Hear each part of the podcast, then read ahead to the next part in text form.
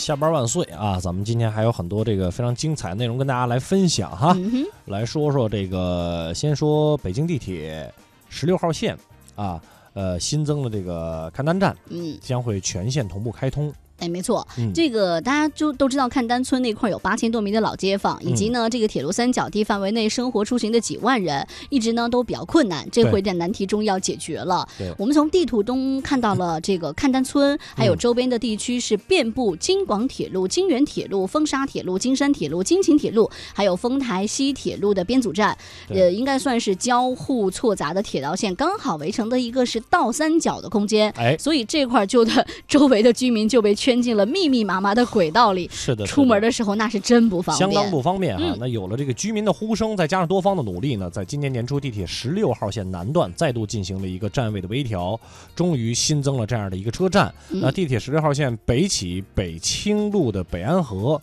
南至宛平城啊，穿越这个海淀西城丰台。呃，全长大概有五十公里，全部为地下线，并且共设二十九座车站。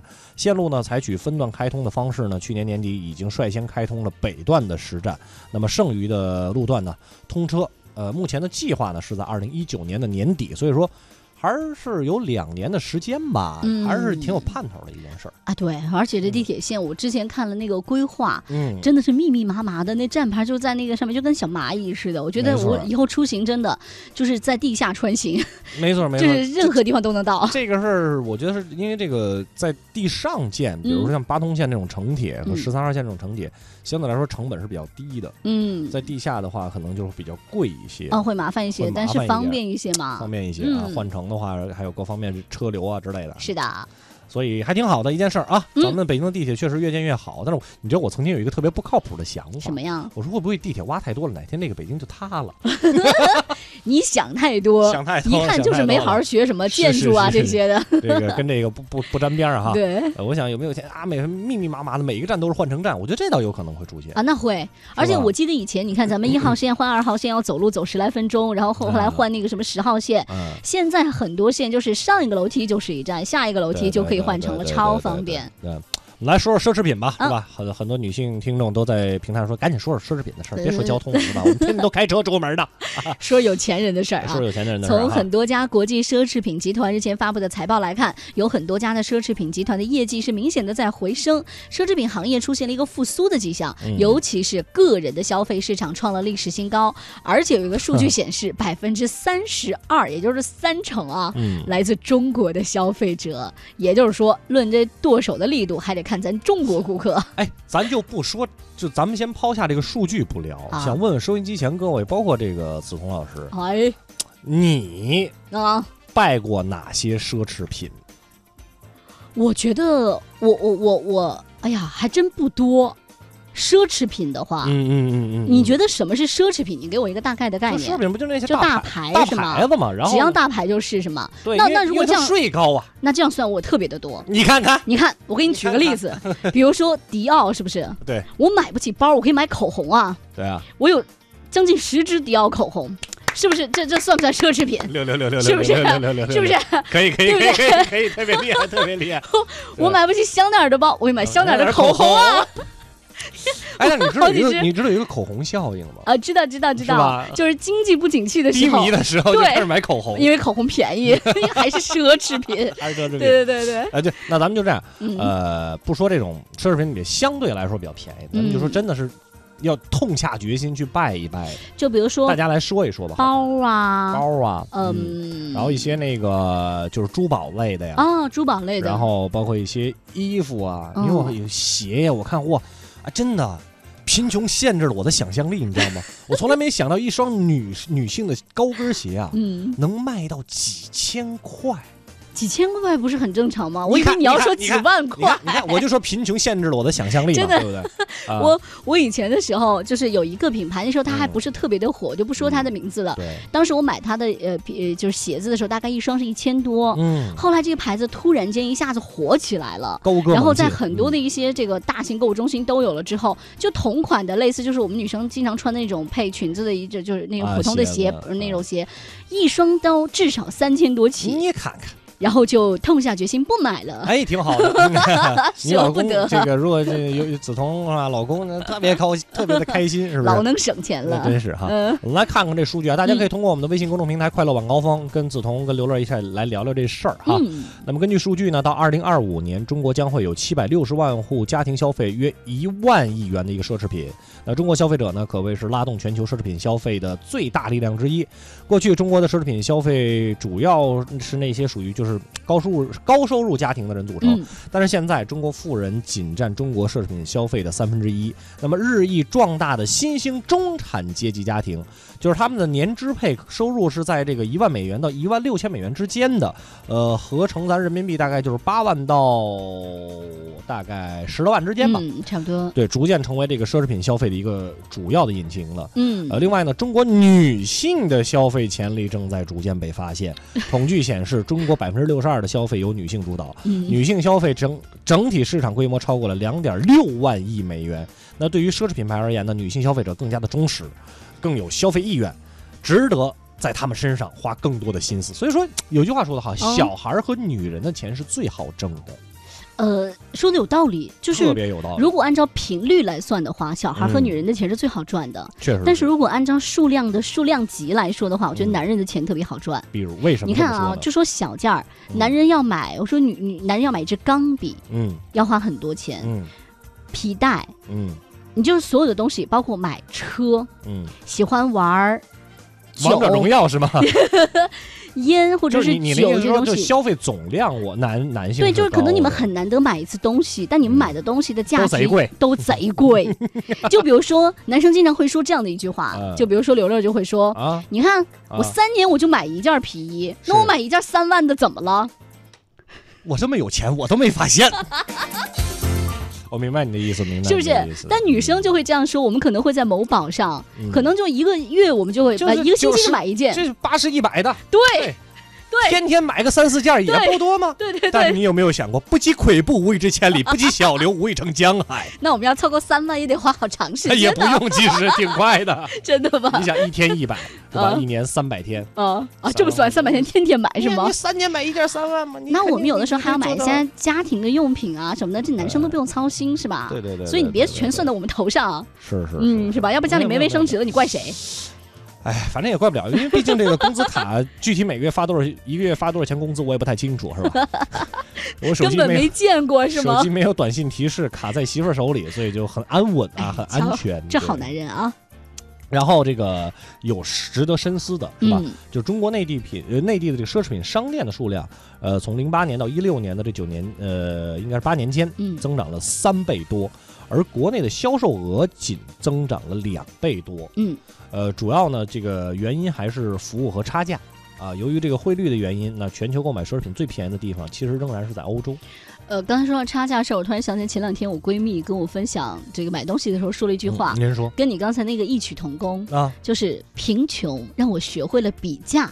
嗯嗯嗯嗯，就以前的时候，我们可能买东西的时候，因为只有商场一个地方可以选，嗯就是你做什么活动，我就去那儿就买就差不多了。我也不可能说，能能有就不错。哎，为了买一样东西，我逛十个商场去比价很少。是，但是现在你看，比如说上个星期五黑五吧，然后就说嘛叫黑五啊？呀，你不知道啊，我真不知道。媳妇儿瞒着你呢，哦没跟你讲啊。那我大概其能猜着是怎么回事了，就是美国的双十一呗。哎对了 就这意思哎你看黑五的时候，你可以同时下载大概五到六个海淘的 APP，嗯，然后从里面去对比某一款包包，可能原价卖八千八，这个网站上卖六千八，那个网站卖五千八，这个网站卖四千八，再加上返券，你嗯比价之后，在这个网站上买。就是很多的女女生啊，女性朋友在我身边的，我认识都跟我说，哎呀，数学太难了。反观到买东西这件事情上，他们的这个数学天赋啊，啊被展现的淋漓尽致那你。我们在省钱啊，是可说，我们是为了省钱啊。但是你没发现省钱的最终结果是消费吗？呃，消费边省着边消啊。这事儿真的我觉得特别值得带大家一起来聊一聊哈。嗯我们的微信公众平台是快乐晚高峰，也希望各位能把您这个咱们就说过拜拜过什么奢侈品吧，嗯，发到我们的平台上，咱们一会儿一起来聊一聊。对你也可以说，如果你的消费的金额可以年设支配的收入在一万到一点六万美元之间的话，嗯你最想拜的一个奢侈品是什么？也可以跟我们分享一下。如果现在还没有机会买的话，就我这个人是这样的，我、嗯我觉得，就是我我是一个无欲无求的人，呃，我现在告诉你，你彩票中了五十万，啊买什么？买车。你看我呃，男人，你看一个车就得花多少钱？你五十万可能还得添十万，啊我跟你讲我买车，啊，剩下的钱存起来。剩不了了。那不会的，不会的。你会买什么？车呢？什么级别的车呢？就是 B 级车。然后那种嗯小小的代步的上班用的，我们不像董斌老师似的，那对车那么了解，就是吧？买一个小车就就够了，哦，大概真的没有太高，十万块钱以内就行，或者说十万左右。你都有五十万了，你才买十万的车啊？对啊，剩下的钱留着多好啊！再买件三万的皮夹克，不不不，不我对我对穿一点需求都没有，那你真的是无欲无求啊！没有也有也有也有，啊，就对吃的东西要求很高，全拿来吃是吗你，？可能拿来吃吧。以后天天都爆肚海参是吗？咱们鲍鱼海参行吗？爆肚有点便宜嘛。啊，对对对，鲍鱼。不好意思，贫穷限制了我的想象力，我只想到了爆爆肚。也行，这这个季节吃爆肚很合适，是吧？你得调调配一下，要不然的话容易吃坏了。对对你看蔡小蔡留言说，老婆出差回来的时候特意去迪拜转的机，嗯，我感觉我家要得热闹了。双十一没赶上，估计这回得破产。这位小姑奶奶看上俩包，合计就是两万加，其他的还得随心情。我的天哪！这个事儿我觉得要这样理解，嗯，你挣钱干嘛的？不就是给媳妇儿花的吗？我特别怀疑今天你媳妇儿可能在听节目，没我一贯不都是这样的吗？说给人家听的是吗？大概？说咱们节目有录音，你知道吗？哦，这个是很可怕的可以回听可以回听，可以回听。哎，我之前听过一个笑话，就说，呃，主持人就特别是广播节目主持人，哎。是从来不敢撒谎说我去干别的事情的，对不对？是的，因为如果你告诉家人说，呃，啊。我今天有件有这个要去上节目，我不能陪你了。嗯嗯嗯，然后媳妇儿一拧开收音机，收音机，一零六六哟，小 Z 跑哪玩去了？就很简单，是吧？我跟比如说我跟子彤我俩两口子，哎，子彤那个我今天啊晚上那个董斌老师有事儿，嗯，我得替他带个班儿。哎，结果媳妇儿一打开收音机，嗯一听，嗯，没有。其实我出去跟哥们儿喝酒去了。对，就出事儿了根本撒不了谎，所以说是吧，生活还是有很多生活很艰难。不艰难，不艰难，很多的这个小幸福和小细节需要咱们来慢慢的去去感受哈。对，然后这个奢侈品说多了，我觉得没关系，周日嘛，咱们就轻松一点，对不对对？然后大家可以通过我们的微信公众平台“快乐晚高峰”，咱们一起来互动，再来聊一聊，呃，关于您拜奢侈品这件事儿，好。好吧？这刺激一下消，咱们来看看大家的留言吧，好不好啊？，来关注一下哈，这个刘哲有一句话，我觉得必须要跟你分享。如果刘哲是吗？对，啊如果我有钱了，我就每天都听《京城大玩家》，把里面所有东西都买一遍。我也是有这样的想法的，真的，哎真的，真的。你作为主持人啊是不是就是哎？我就特别想知道，嗯就是每次在比如说像电视购物，他们的一些主持人在推销东西的时候，我们不是一个购物不节目，我就就说到买东西的事啊，儿嘛，买东西这事儿。嗯然后他们会不会就是一定要先自己买，就是然后用会比是真的，啊？真的会比啊？是是真的。因为我每次看他们的时候，感觉他们都特别会用嘛因。为我们我们京城大玩家是讲那个吃喝玩乐的嘛，呃对对对然后经常会有一些吃的东西跟大家分享，比如说那个，呃，前两天有那个燕窝不是不是不是 那个大石榴，啊，但是你吃过没就是软籽儿的石榴吗？我就是那个籽儿可以直接嚼了咽了。我知道然，后你就这个东西你你没吃过吗？然后呢，就就会说说，因为你要跟大家来讲这个东西，如果你不吃的话，你你不你你哎我就这个你你意思跟大家讲不明白嘛。嗯然后你就会从发现，在网上有各种不同价位的嘛，嗯，然后你就会多多少少都去买一点儿，然后你四就会来个人买呀，那个领导给我报销一下也行啊。那个 就你就会尝嘛，然后你就会发现就是不一样的价格，嗯你能收到的东西是真的不一样。啊，我也觉得，就是，说，作假的方式有千千万万种，多到你想象不到。哎，这事儿我真相信，就是一分价钱一分货。我我跟我跟大家说一个最最最简单的一件事情啊，就是说大闸蟹。嗯就既然聊到这儿，咱们就跟大家说说大闸蟹这个东西，大家以前认为，呃，最早的时候卖的时候都挺贵的，或者说至至少我们拿到那个卡券那个上面的价格都很高，对吧当？然然后后来就会发现，呃，都是阳澄湖的嘛。那个时候前几年没有其他湖，啊，是全是阳澄湖，全是阳澄湖。然后阳澄湖的大闸蟹，它每年的出产出产量根本都不够上海一个市消费的十分之一。是比，如说出产了这个一百吨，嗯但是光上海一个市一年的大闸蟹的消费量就要到一千吨，啊，但是市面上流通的全部都是阳澄湖大闸蟹。嗯然后大家就后来阳澄湖说想一个什么办法呢？说我们给那个上个角标吧，哦上那个那个阳澄湖的那个那个螃蟹像上角标，然后有有编码的嘛，是吧？我们那个唯一认证，您去淘宝看这种角标一块钱一个，啊，也是假的。对，所以说嗯。后来你你发现今年的这个这个大闸蟹，大家相对来说价格就比较平稳了，嗯。为什么呢？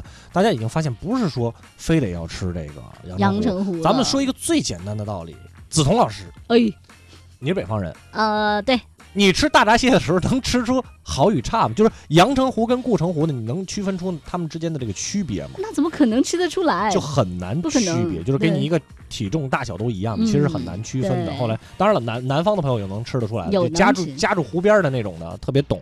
啊。所以说这个东西呢，嗯，有的时候一分价钱是一分货。但我有一次真的是去阳澄湖专门吃阳澄湖的大闸蟹，你你快说说我当时是去了阳澄湖的湖面上，湖心吧，湖心，然后船家摇着船，嗯我们自个儿进去拿一个网一捞，嗯然后上来。你知道吗？即便你在这儿吃的，都不一定是真的阳澄湖的大闸蟹。对，，当时那个渔应该叫渔民吧，然后他就告诉我，他说你知道吗？就是因为我们不是在他那个湖心地方捞嘛，嗯，但是那个周边开车大概十分钟，有一片特别特别大的，嗯就整个全每一家大概有上百家餐厅，嗯然后整个的一个那种饮食区，每一家都写的是阳澄湖大闸蟹。他就告诉我说，就连这儿的都未必是阳澄湖的，就开车十分钟哦。所以你知道，有时候咱们媒体有时候还好。嗯您比如说，我们之前那个我我自己的一个经历啊，嗯就是楚城有一段时间很火、嗯啊，嗯，楚城那个东西，很火，好吃啊。然后。呃，就因为有媒体的关系嘛，然后相互采访，咱们的这个品味书香小马哥，嗯人家就给他就有那么几个品尝的那个那个，嗯我们就尝了尝，然后再跟我从其他这个途径得来的楚成一比，完全就是两个东西，嗯，不一样。完全就是不一样的这个。对比如，说媒体，我们有的时候还会有一些，因为你你你敢，你如果欺骗了媒体，是吧？媒体是会给你曝光的，我跟你讲。反正我是觉得有的东西啊，特别是在网上买的时候，呃，当然我们不能完全的就说只依赖于价格高的就好，但是你要相信价格特别低廉的一定是有问题，一定有问题的而且是这样。呃，性价比这个东西呢，就是大家说我们在选择价格相对较低的时候，还希望它的质量能够上乘。嗯，但其实好的东西的价格一定不会便宜。嗯比如说，您见过二环的房价往下跌过吗？这可能是做了一个非常美的梦。这个道理是不是很简单？对对对对吧对，有啊道理有道这理。个不可能往下掉的，对不对啊？对，所以说，哎，蔡小蔡说了，说到这儿了，乐哥，你得给我们说说大闸蟹怎么买呀？啊，这个就这个大闸蟹这个事儿是这样，您就踏踏实实的啊呃，网上去有一些那种，它毕竟还得有一些有信誉的那些，比如说我不太会网购啊，就就类似像天猫店那种呗。就就反正就是有信誉的那些店嘛。对对对对。然后，价格呢可能会比您认为的心理价位稍微高一点儿，嗯，然后您就去，然后错峰吃，啊，错峰吃，然后是这样，不是开湖的时候的闸蟹是最好的，十月份的母蟹好，十一月的公蟹好对，一年四季都可以吃蟹。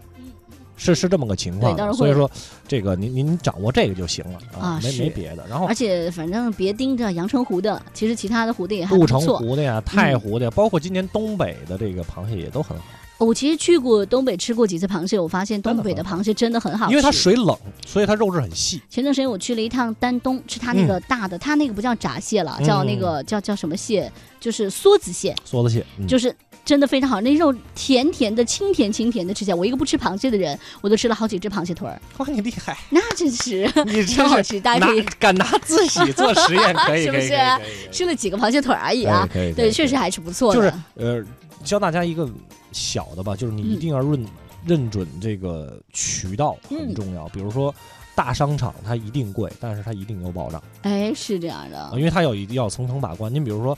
刚才子彤老师说到这个层层的，就不同的黑五，你要去选不同的这个对。A P P，对，这些 A P P，说实话，你之前也都没有用过它，那么你怎么知道这个东西是不是由其他工厂代工而贴标的产品呢？嗯，会有这种，你也不太所以你要首先要对比手段很多的，嗯嗯，或者说在便宜的时候先买点别的，就是 最简单的，您就是去商场、超市买，没毛病，哎，对，呃是这样的，个是没毛病，没错，对吧？这嗯。最简单的一个方法。好，我们再这样吧，我们搜神记之前，我们先来关注一下刚才我们俩都说的比较严重的这个信息啊，就是有六十八家四 S 店遭遇到黑客入侵这事这还要跟大家。说一下啊，嗯，呃，一个汽车 4S 店的内部员工与深圳某科技公司的黑客相勾结，将木马程序侵入到某汽车品牌的这个系统当中，呃，盗取客户信息。科技公司在通过汽车有偿数据查询服务的 APP 卖给广大二手车的用户。那近日呢，盐城警方是顺藤摸瓜破获了全国首例非法获取 4S 店车辆维修数据案，涉及全国九个省、十三个市、四四六十八个 4S 店。嗯，确实还挺严重的。这事儿嗯怎么发现的呢？是在今年五月份的时候，有一个 4S 店的售后人员发现公司的有一台电脑啊被人异常登录了，嗯而且通过这个电脑大量浏览了总部的后台数据。经过网管的核查之后，发现这个问题电脑被植入了一个非常隐蔽的木马软件。嗯报案之后呢，办案的民警也是缜密的侦查，发现这是一个内鬼的作案。原来呢是本来该店的一个员工高某，他因为贪婪被他人利用，按照对方的要求，从四月二十五号开始，每一天运行程序木马软件，为黑客登录到这个系统浏览数据提供了非常多帮助。确实，这个，哎呀，贪小便宜，这不算贪小便宜，这属于违法犯罪了哈。是，那根据高某的交代呢，警方初步判断该犯罪行为可能，呃，为为公司化的一个运作，就不嗯单纯是一个个人行为，并且不局不局限于非法获取这一品牌汽车的维修数据。那涉案的汽车的品牌较多。七月二十一号到二十八号，专案组成员。呃，赴深圳对涉案公司开展外围的走访调查，进一步确定该案是公司化的运作，有组织、有技术、营有营销的一个犯罪链条。那该犯罪团伙通过利诱 4S 店内部人员安装自制木马软件，非法获取品牌车辆的维修数据，同时嗯架设某 APP 查询平台，以有偿方式提供给他人使用，从中牟利。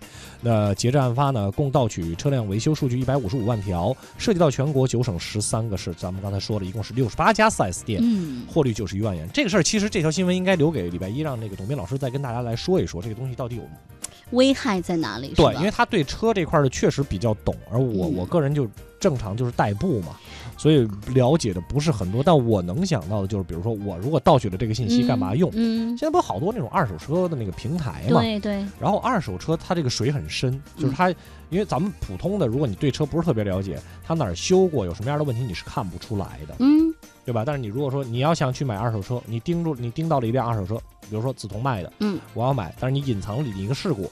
但我通过这个平台，现在是有一个平台能够查你这个车辆的维修情况，比如嗯你瞒报了一次，呃，这个这个这个这个撞车的情况，我就能够通过这个 A P P 付三十块钱能查到的话，他就可以从中来牟利。但是他其、其实是侵犯了你这个信息安信息个人信息嘛。但我觉得我如，果像你说的这种功能的话，我觉得现在所有的这些各个四 S 店或者干嘛，因为四 S 店现在不也卖二手车嘛，啊其实应该公开透明的提供给买家，那因为如果你真的发生事故的话，你应该让买家是要对对对对对知道的，那那肯？定是嘛。就是说，为什么说二手车这个市场很深呢？嗯，所以这事儿啊，我咱俩还真别别多聊，聊多了露怯，咱们就留给董斌老师，好？留留给他说。对对但不管怎么样，我觉得无论是这个车辆的信息，还是个人公民的这种信息，现在泄露的问题真的还挺严重的。嗯前两天呢，我也看到一个新闻，也是就是公司的，好像是贷款公司还是哪里的内部人员，也是嗯拿着公司所有的这些客户的资料出去卖，一条应该是最便宜的是三分钱，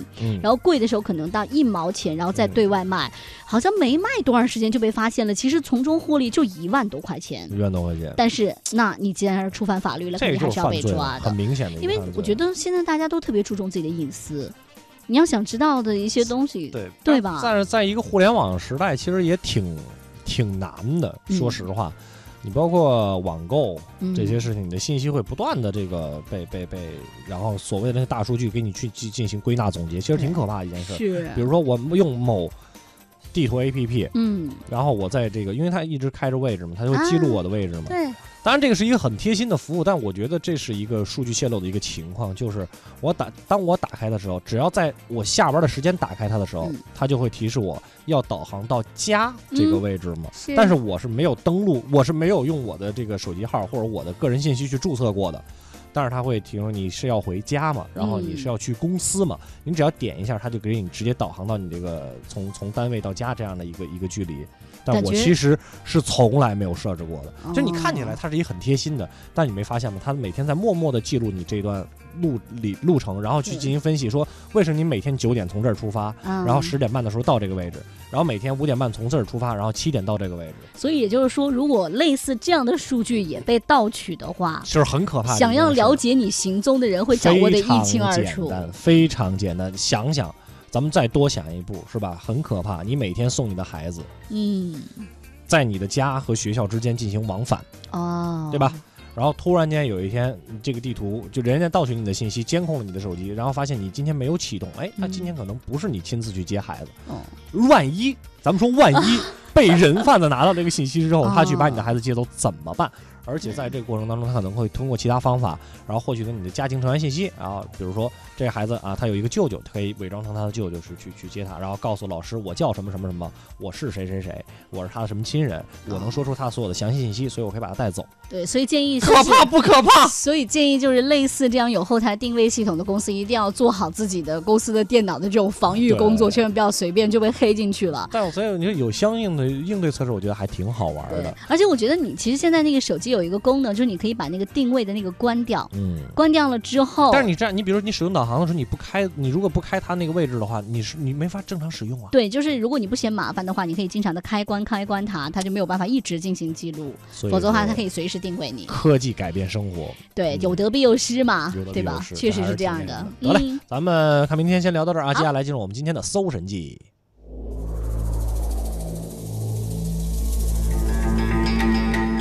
在北京，神一样的一号线，神一样的事儿，神一样的天气，神一样的歌曲，神一样的朋友，神一样的演出，神一样的北京爷们儿，快乐晚高峰，搜神记，他们都是。神一样的存在。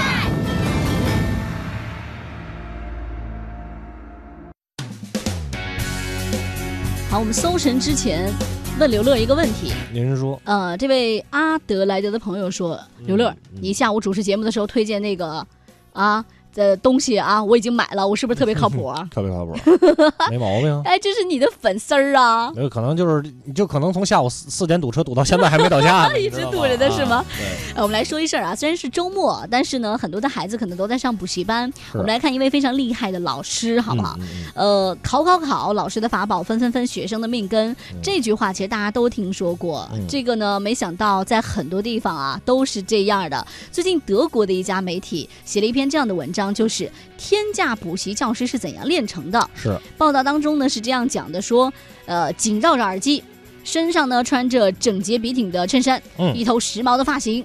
这位叫做林艺兴的老师正在激情澎湃的上课，一种让人无法拒绝的激情。他在接受采访的时候说呢，一般学校哈只是重复教授同样的课程，作为老师不用准备太多的工作，但是补习班呢得用一些有趣儿的方式讲授同样的东西。他呀在人这个香港的人气那是相当之高啊。相当高。嗯二零一五年有一家补习机构在多份报刊上刊登广告，而且是全版的啊，公开以八千五百万港元的天价聘请在对手学校任教的补习天王林奕欣，这么太厉贵啊害！这么贵啊！这么高的薪水呢，也反映出这个行业的火爆程度。那根据这个香港贸易发展局估计啊，补习产业二零一五年的价值达到了二十七亿港元。我真的是，而且我们看到就是说，这位补习老师说啊，就是其实补习老师也很辛苦，有的时候甚至一天二十四个小时都要在工作，因为其实，在香港的话，很多孩子的这个升学压力其实也特别特别的大。嗯，我觉得好像现在孩子压力确实挺大的。就是从上，呃，虽然说我们现在已经有很多的一些相关的一些制度，就告诉小朋友说，幼儿园的时候老师不能教太多的东西，不要让过早的有压力。但是你发现现在能做到的真的是很少，对还扎针呢，小针眼儿还给喂药呢。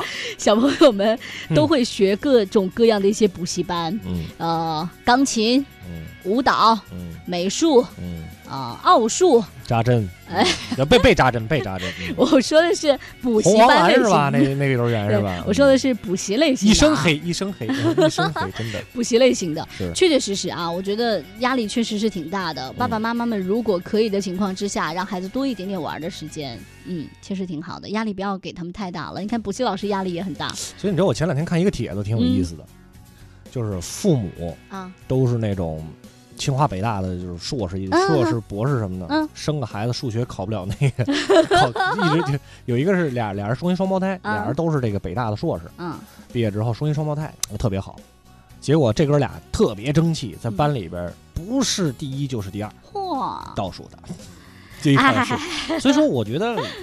就是你你你比如咱们中国十三亿人，并嗯不是每一个人都得说就是学习好特别好每个人有每个人不同的一个怎么说呢？不同的一个发展，未来发展方向嘛，不一样的命运吧。我还记得小的时候，没必要吧？小的时候我们每个人写说未来我的梦想、我的工作的时候，很多朋友虽然会写科学家、医生、老师，候有几个但是也有朋友会写洒水车司机呀、嗯售票员阿姨呀、嗯这也都是咱们梦想。而且你这生活这件事情，那我倒是想当一个售票这个售票员呢，是吧？每天坐着车，因为你根据时代嘛，那个时候嗯能天天坐车多酷一件事儿啊对我小的时候，但是你没想到你变成了一个主持人，吃开口饭，离自己的梦想有点远了，是吗？有点远。但是呢，生活我觉得舒服就好吧，嗯舒服就好，这还是挺重要的。所以说，确实你压力大，就相应的催生他们的这个补习这一块儿嘛。啊，肯定是这样的，因为嗯你说现在生一个孩子，爸爸妈妈都当做是宝贝，所以希望他会发展的特别的好嘛，就总希望说不要输在起跑线上。嗯刚刚一生出来就开始学游泳，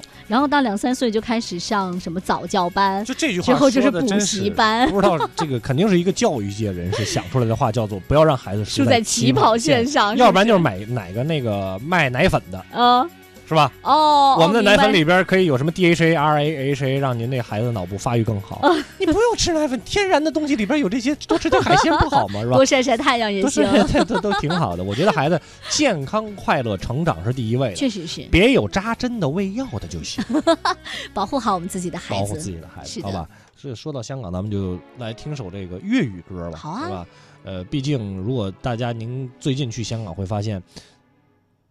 其实香港现在补习也确实挺挺挺厉害的，嗯但是他们感觉我我我前去年去嗯和我十年前去变化不大，哦，反观咱们这个内地变化特别大，啊，特别是北京特别是变化真的非常的大，就是一咱们的所有的这些一二线城市变化都特别大。嗯，所以说越来越好，越来越好是的，也希望香港越来越好，大家这共同发展的共同努力，共同进步嘛，是的对吧？在失眠夜望天边星宿，仍然听见小提琴如泣似诉在跳逗，為何只剩一弯月留在我的天空？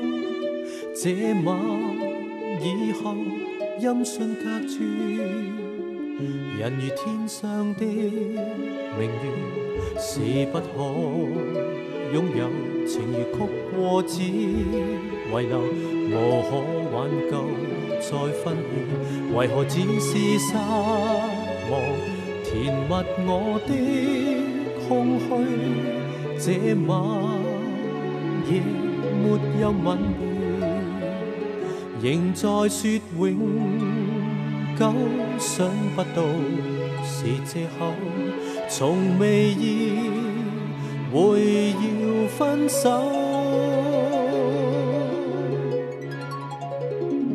但我的心每分每刻仍然被他佔有，他似这月兒，仍然是不开口，提琴獨奏獨奏着。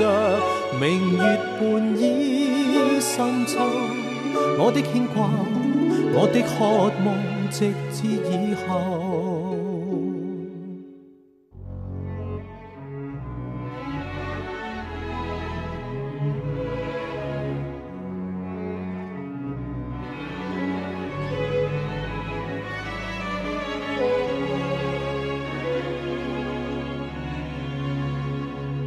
人如天上的明月，是不可擁有。